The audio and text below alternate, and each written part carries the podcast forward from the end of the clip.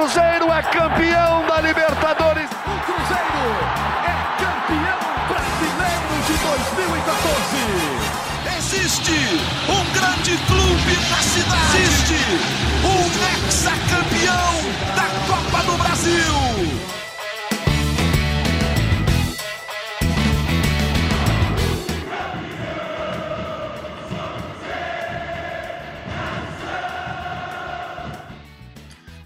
Torcedor e torcedora do Cruzeiro. Estamos começando mais um podcast do GE Cruzeiro.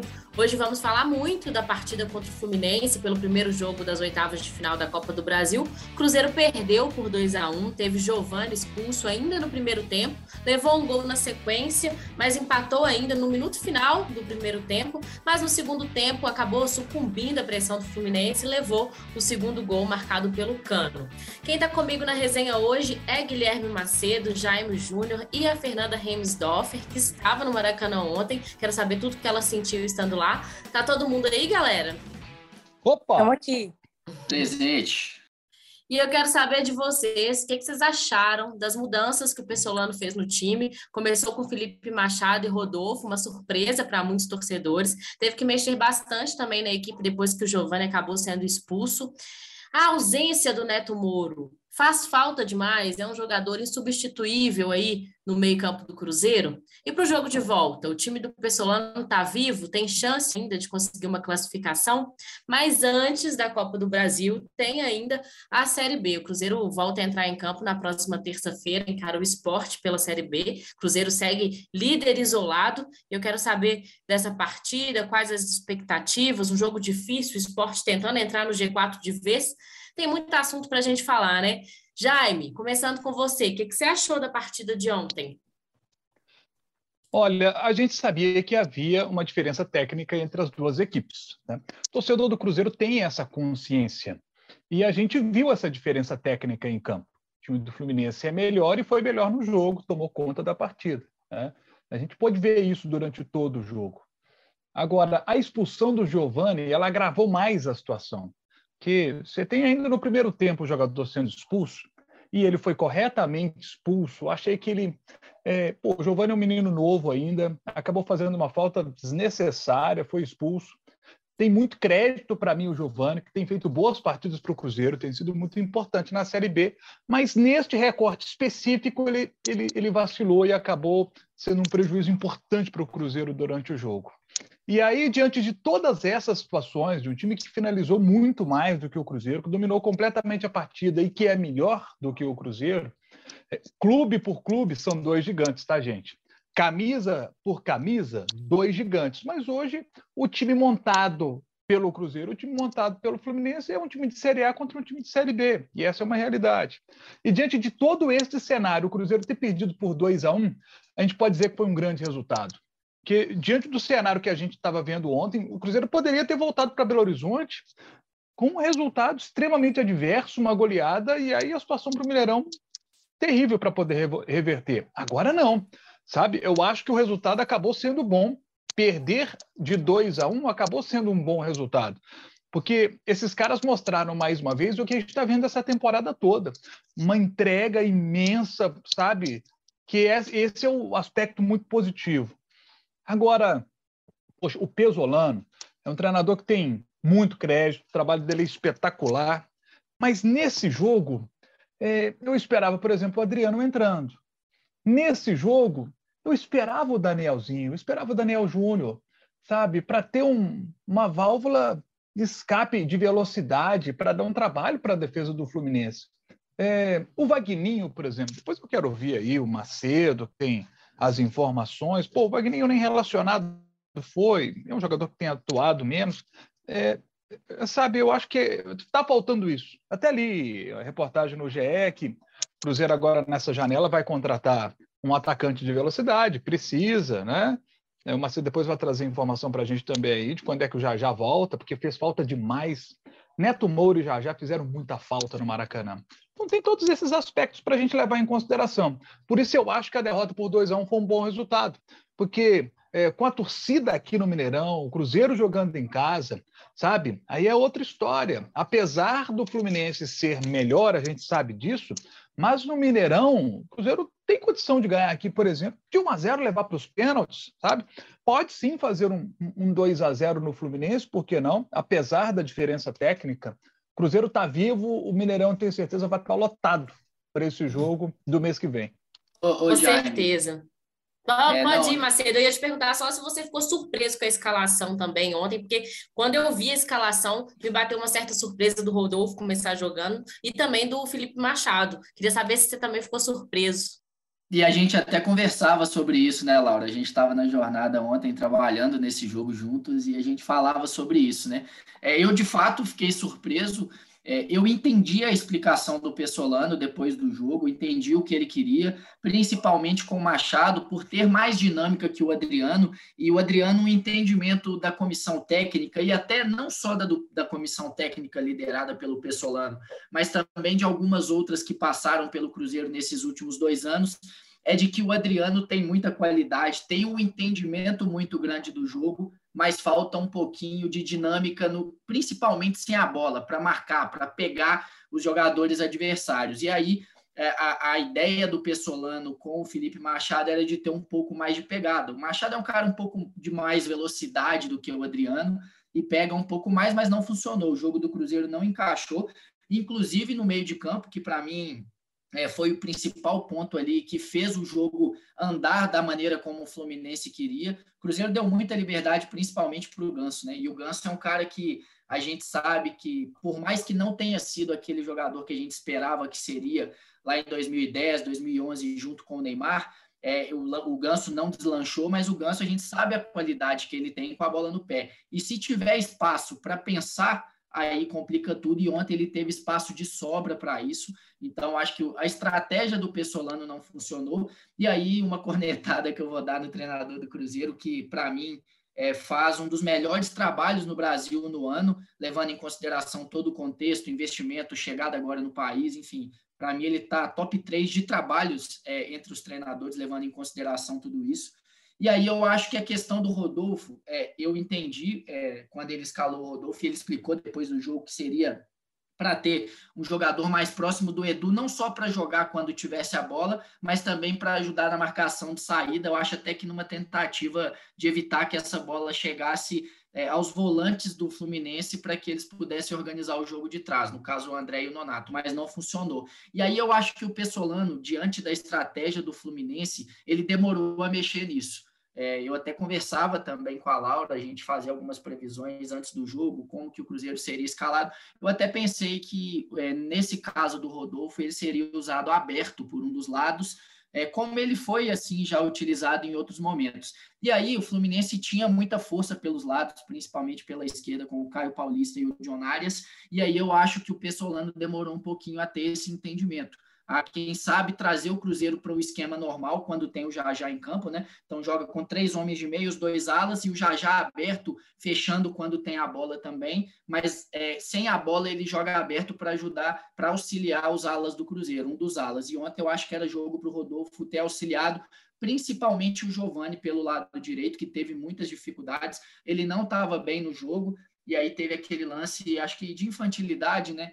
É, ele já tinha errado um lance parecido contra o Vasco, não foi expulso pelo critério do Daronco, que também não tinha expulsado é, o Matheus Barbosa por um lance muito parecido antes, e ontem ele foi, foi para a rua com razão, né? foi de forma justa, e aí o Cruzeiro.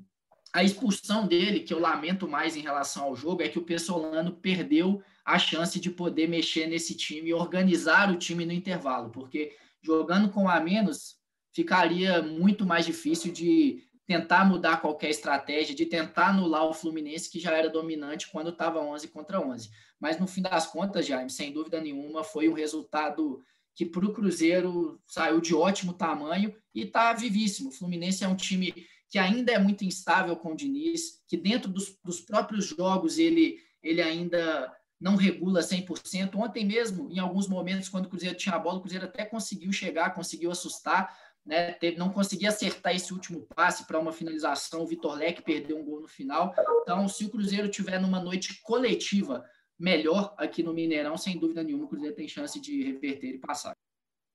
Fernanda, querida, que fez mais um bate-volta para o Rio de Janeiro para assistir o Cruzeiro. O que, que você sentiu estando lá, torcida mais uma vez comparecendo e está é, esper esperançosa para o jogo de volta? Então, a torcida do Cruzeiro, mais uma vez aí também, não só eu, como bastante gente do BH se deslocou até o Rio para acompanhar essa partida. A gente já sabia que ia ser muito difícil, a gente estava indo mesmo para fazer a nossa parte, porque é inegável a diferença absurda de elenco que tem Fluminense e Cruzeiro, né? A gente foi desfalcado com duas peças muito importantes, então a gente sabia que ia ser um jogo difícil, mas é, a gente acredita no potencial do Cruzeiro e, enfim, como vocês falaram, né, o resultado não foi absurdo, de maneira nenhuma, foi um resultado totalmente compreensível, tendo em consideração é, o contexto do jogo e tudo, todos os fatores que eu já citei aqui agora. Então, é, assim, o Fluminense, de fato, dominou a partida como a gente já esperava que iria dominar. Eles têm obrigação de dominar, né? E a gente conseguiu deixar o resultado muito mais, é, vamos dizer assim, reversível, graças ao Rafael Cabral, que fez uma enorme partida, assim, passou muita segurança, conseguiu fazer defesas, assim, importantíssimas, então ele merece muitos méritos pela, por esse resultado. O Oliveira também fez uma ótima partida, além de ter feito o gol. Então, para mim, foram os nossos dois melhores jogadores. E aí, de fato, o Cruzeiro, assim, é, não conseguiu ir tão bem. É, como o Gabriel falou, o Macedo falou, né? Assim, o Jaime também. Talvez a escalação não foi a mais ideal e tal, mas é, eu acredito que talvez tivesse feito diferente. Eu não sei se seria impedir os gols do Fluminense, eu não sei se a gente conseguiria ter feito um pouco mais. É, eu realmente esperava até que fosse pior esse assim, resultado, tendo em vista a qualidade do Fluminense. Até por outros jogos que o Fluminense já fez no Maracanã e já marcou muito mais gol aí, né, em outros times. Então, agora o Cruzeiro, para voltar lá aqui em BH, né, já estou aqui em BH já, lá no Mineirão com com o estádio cheio, é, a gente tem total possibilidade de reverter, como a falou, a questão da instabilidade né, do Fluminense. Mas, assim, falando da vibe da torcida lá, estava todo mundo muito positivo, né? É, porque, como a gente falou, todo mundo que foi sabia que ia ser difícil. Então, por mais que a gente sentiu tensão no jogo, na hora que levamos o gol, na hora da expulsão do Giovani, a gente foi sabendo que ia ser difícil, então a gente sabia que, que tinha que apoiar, e seria até o final e depois do final do jogo, né? É, valeu total a experiência. Ô, ah. ô Fernanda, eu tô curiosa para saber como que foi para você, que eu sei que você tem o Fábio como ídolo, de ver o Fábio pela primeira vez jogando contra o Cruzeiro. Olha, então, eu também estava muito curiosa para saber é, a postura do, da torcida em relação ao Fábio, né? Porque a gente até comentou, ah, vai vaiar, vai aplaudir, o que, que vai acontecer, como que a gente vai ficar. É, eu confesso assim, que é estranho, é muito estranho ver ele do outro lado, mas a postura da torcida me, me surpreendeu mais, porque não teve nenhum dos lados, assim, de maneira geral, nem aplauso, nem vaia. A torcida do Cruzeiro é, tratou ele como se fosse mais um jogador do Fluminense e focou Ignorou. ignorou, focou a energia em elogiar o Rafael Cabral. Então, na hora que entraram os goleiros para aquecimento, a gente começou a cantar para o Rafael vida que segue, acabou o aquecimento, começou o jogo, enfim. É, eu, eu, eu sinto, assim, que eu acho que isso pegou um pouco no Fábio, assim, ele não estava num dia, sabe? Porque assim, o Fábio, normalmente, ele é muito ativo, ele grita, ele vai, ele, você vê Concordo, que ele tá Fernanda, concordo. Você, você, sentiu também que ele sentiu essa, essa indiferença? É, é assim, fica, fica até, é até ruim, né, a gente falar assim, é porque ruim. acaba sendo um achismo, né, obviamente, a maneira de falar, mas eu achei o Fábio psicologicamente, assim, em alguns lances, por exemplo. O Fábio é um goleiro muito. É, é, é, ele, ele, é, ele é um goleiro que tem muita assim, noção de onde está, noção completa da área, por exemplo. E ontem tem dois lances que, para mim, é, ele falha por desatenção. O primeiro, naquele chute do Zé Ivaldo, do meio-campo, que gera o escanteio que sai o gol do Oliveira. E o segundo, naquela bola que ele toca com ela fora da área, né? que claramente ele não ia conseguir parar, ele sai para fazer a defesa e, e, claramente ele não ia conseguir frear antes de sair da área com a bola na mão e nem houve falta, enfim, é uma das polêmicas do, do jogo, mas eu achei ontem de fato. Fábio... Logo no início da partida teve um outro lance também, Macedo, que ele vai, uma saída de bola, que ele dá um sustinho, o, o Edu aperta a saída de bola dele, passa bem perto também dele. É. Não tô lembrando é, ele... direito. É, ele deixa a bola passar, um recuo, ele deixa a bola passar e, e até o Vilani, que estava narrando o jogo no Premier, brinca, né? Fala, nossa, Fábio, olha o susto, né? Porque dá a impressão de que a bola entraria direto, enfim. Mas é, foi perfeita essa análise da Fernanda e eu também tive uma análise bem próxima a essa, assim eu acho que ele esperava algum tipo de manifestação da torcida. Nem se fosse negativa, entendeu? Nem se fosse de vaiar para dar aquela motivação extra, tipo assim, ah, vocês estão me vaiando, eu vou mostrar que vocês estão perdendo. Ou então um aplauso de tipo assim, nossa e tal. Mas não teve nada. Eu acho que ele sentiu aquilo de tipo assim, nossa, eu virei, sei lá, já me superaram, assim, sabe? Mas assim, o objetivo não era desmotivar, nem, sabe, mexer com ele. Era que é passado mesmo também, né, Fernanda? É, infelizmente é passado, mas eu sinto que ele sentiu, ele não estava 100% ontem não. Agora no Mineirão eu já não sei, porque no Mineirão vai ser um público diferente que vai e pode ser que tenha manifestações diferentes. É, acho que o Cruzeiro vai ter alguns dias, algumas semanas, né, para se preparar para esse jogo de volta e vai ser um jogão. Agora, virando ô, a chave. Ô, Laura, só para dar o último pitaco em relação a esse jogo de ontem, e eu concordo muito com a Fernanda também em relação aos destaques do Rafael Cabral e do Oliveira, jogaram muita bola, inclusive, evitaram, fizeram o Cruzeiro voltar vivo para Belo Horizonte, né? Mas eu queria destacar também o Edu, o papel do Edu, porque a gente falar do centroavante quando o time tem 20 finalizações, como o Cruzeiro tem em vários jogos, 15, 20 finalizações, volume de jogo, é muito fácil, né? Mas o Edu ontem, na minha opinião, ele jogou muito bem.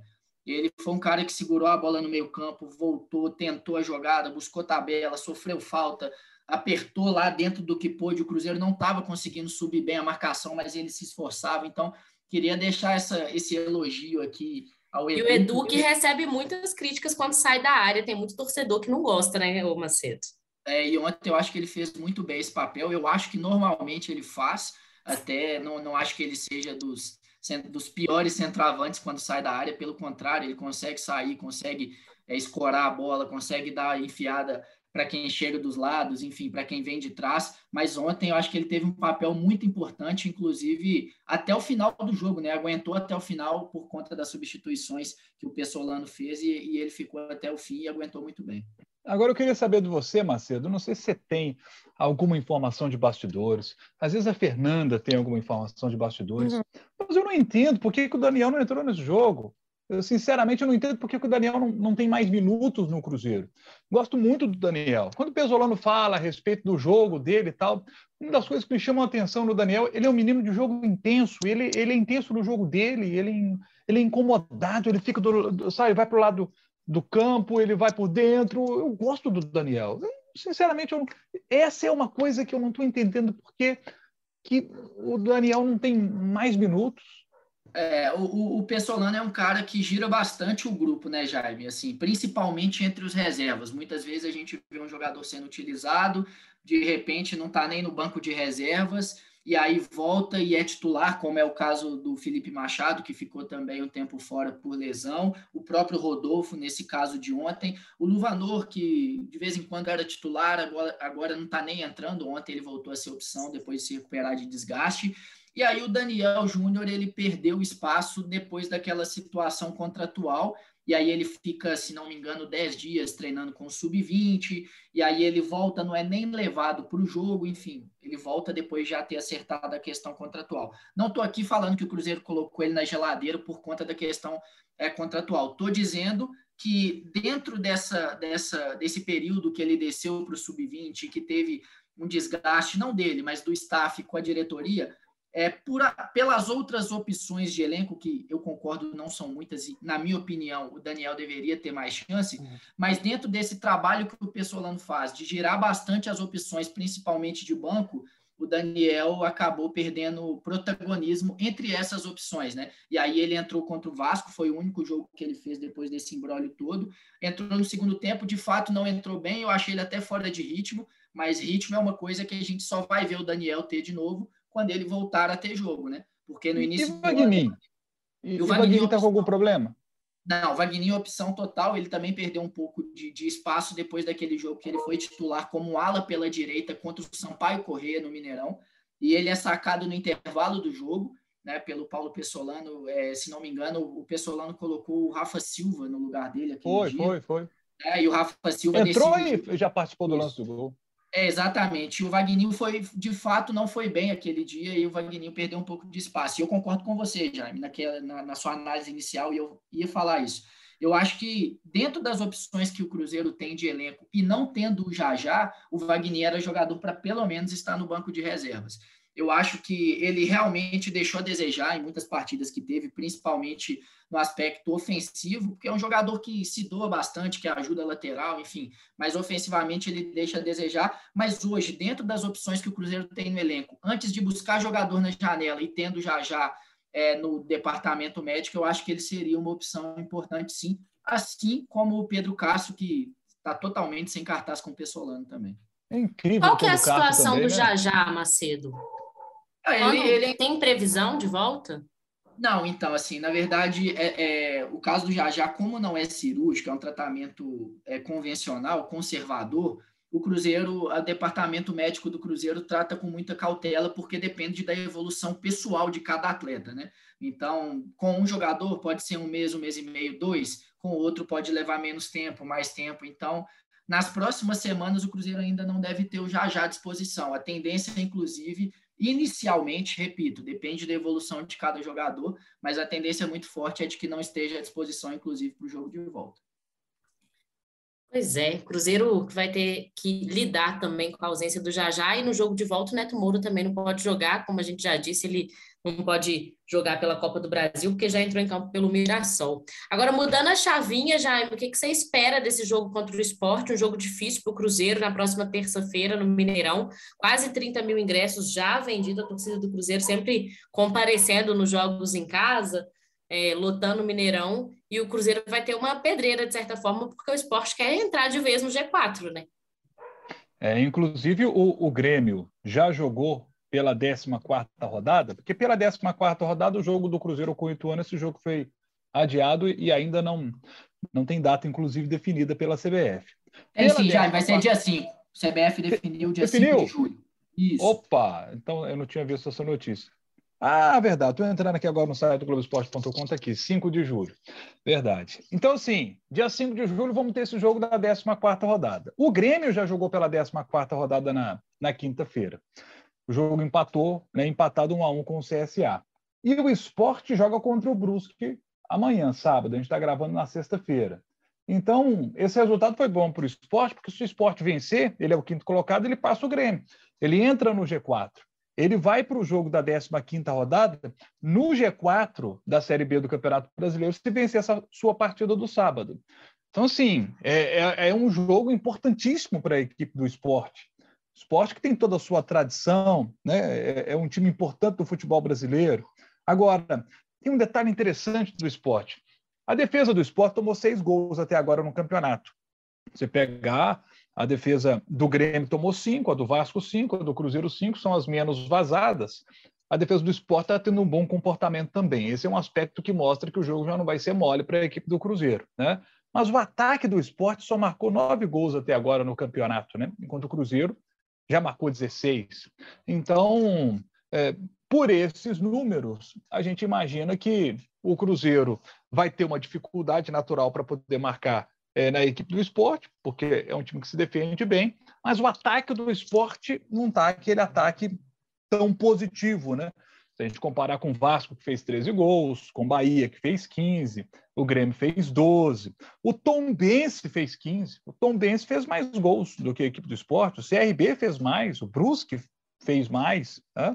o Operário fez mais, o Criciúma fez mais, Sampaio Correia fez mais, Londrina fez mais, Chapecoense fez mais, o Ituano está duas posições acima da zona de rebaixamento fez mais. Então é um ataque que não está conseguindo fazer tantos gols. Essa é uma boa notícia.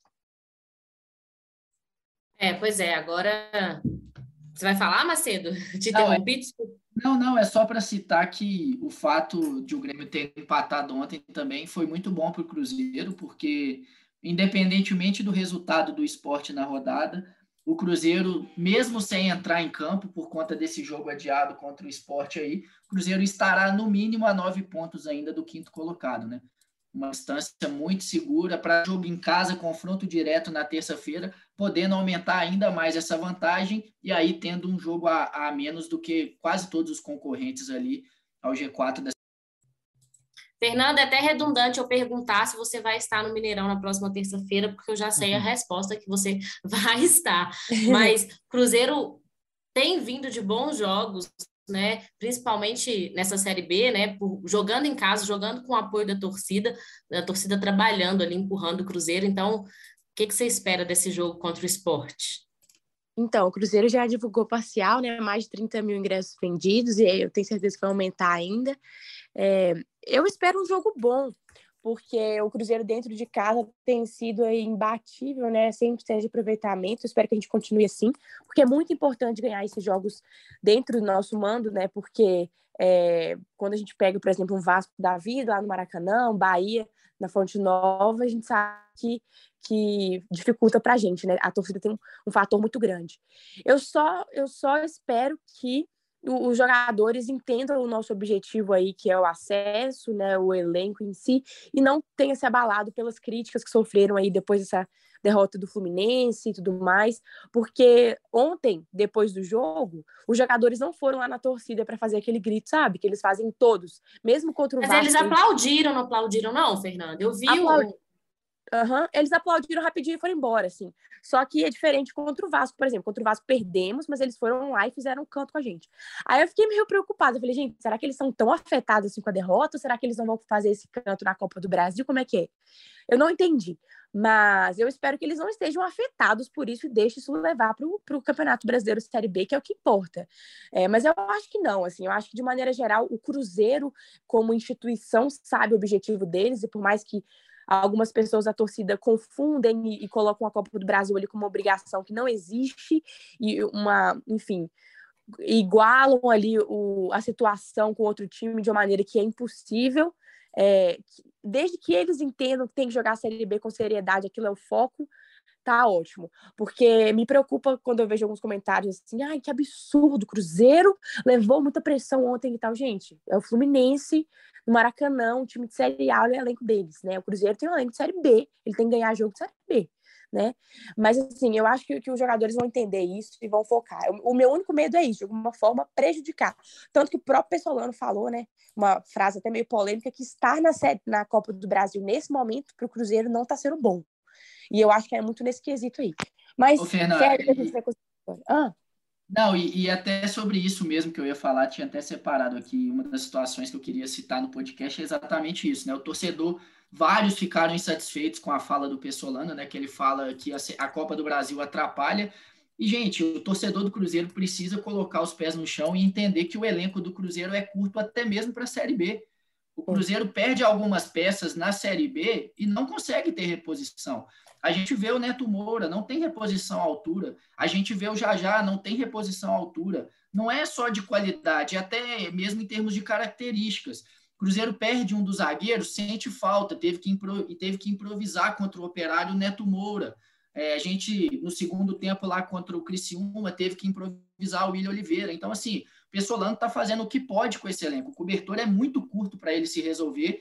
E, e, e, com certeza a Copa do Brasil não importa para o Cruzeiro nesse ano, importa do, do aspecto financeiro, para mim, muito mais do que esportivo. Torcedor do Cruzeiro, eu tenho certeza que qualquer um, e a Fernanda está aqui para falar, você prefere ganhar o sétimo título da Copa do Brasil em 2022 ou, ou voltar para a primeira divisão, Fernanda?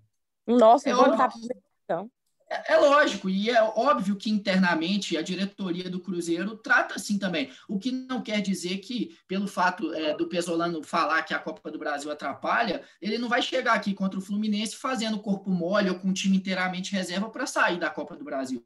Não é isso. É dar prioridade em momentos que o Cruzeiro tinha um elenco muito mais forte, como em 2017 18, que foi campeão da Copa do Brasil, o Cruzeiro abriu mão do Campeonato Brasileiro para disputar a Copa do Brasil, para disputar a Libertadores. Hoje o Cruzeiro tem que focar na disputa do Campeonato Brasileiro. Hoje é Série B, sim, mas o Cruzeiro tem que focar nisso. É isso, pessoal. A gente vai voltar na próxima semana, depois do jogo contra o esporte. Cruzeiro que tem esse, esses dias né, de descanso e trabalho para voltar a chavinha para a Série B e o restante da competição. Valeu, Macedo, valeu, Jaime, valeu, Fernanda. Essa edição que teve gravação e edição do Rafael Bizarello. Valeu, pessoal, até mais.